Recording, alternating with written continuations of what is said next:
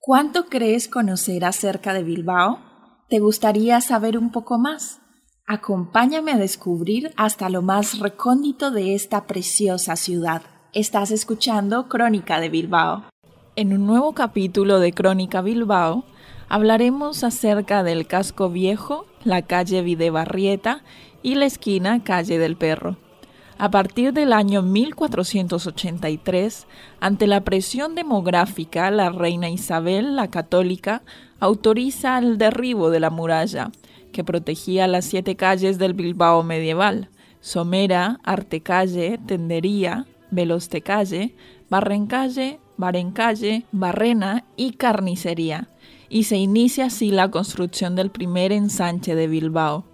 Precisamente es lo que significa Videbarrieta, camino nuevo, una arteria con salida a la ría, algo que influirá años después en el particular diseño de la fachada del Teatro Arriaga, que unía el Arenal con la Catedral de Santiago.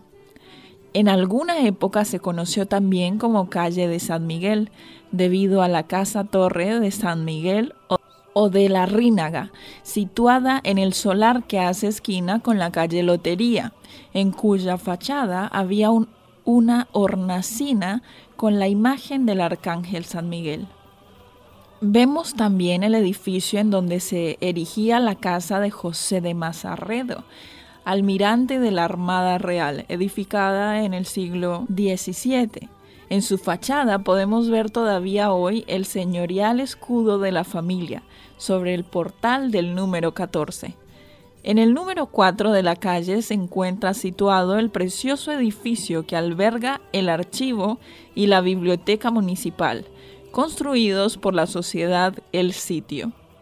En la esquina con la calle Jardines, pintada en tonos ocres, se encuentra una de las casas más antiguas de Bilbao, posiblemente del siglo XVI.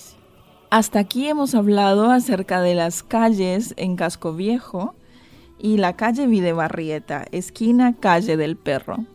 Os esperamos en un próximo capítulo de Crónica de Bilbao.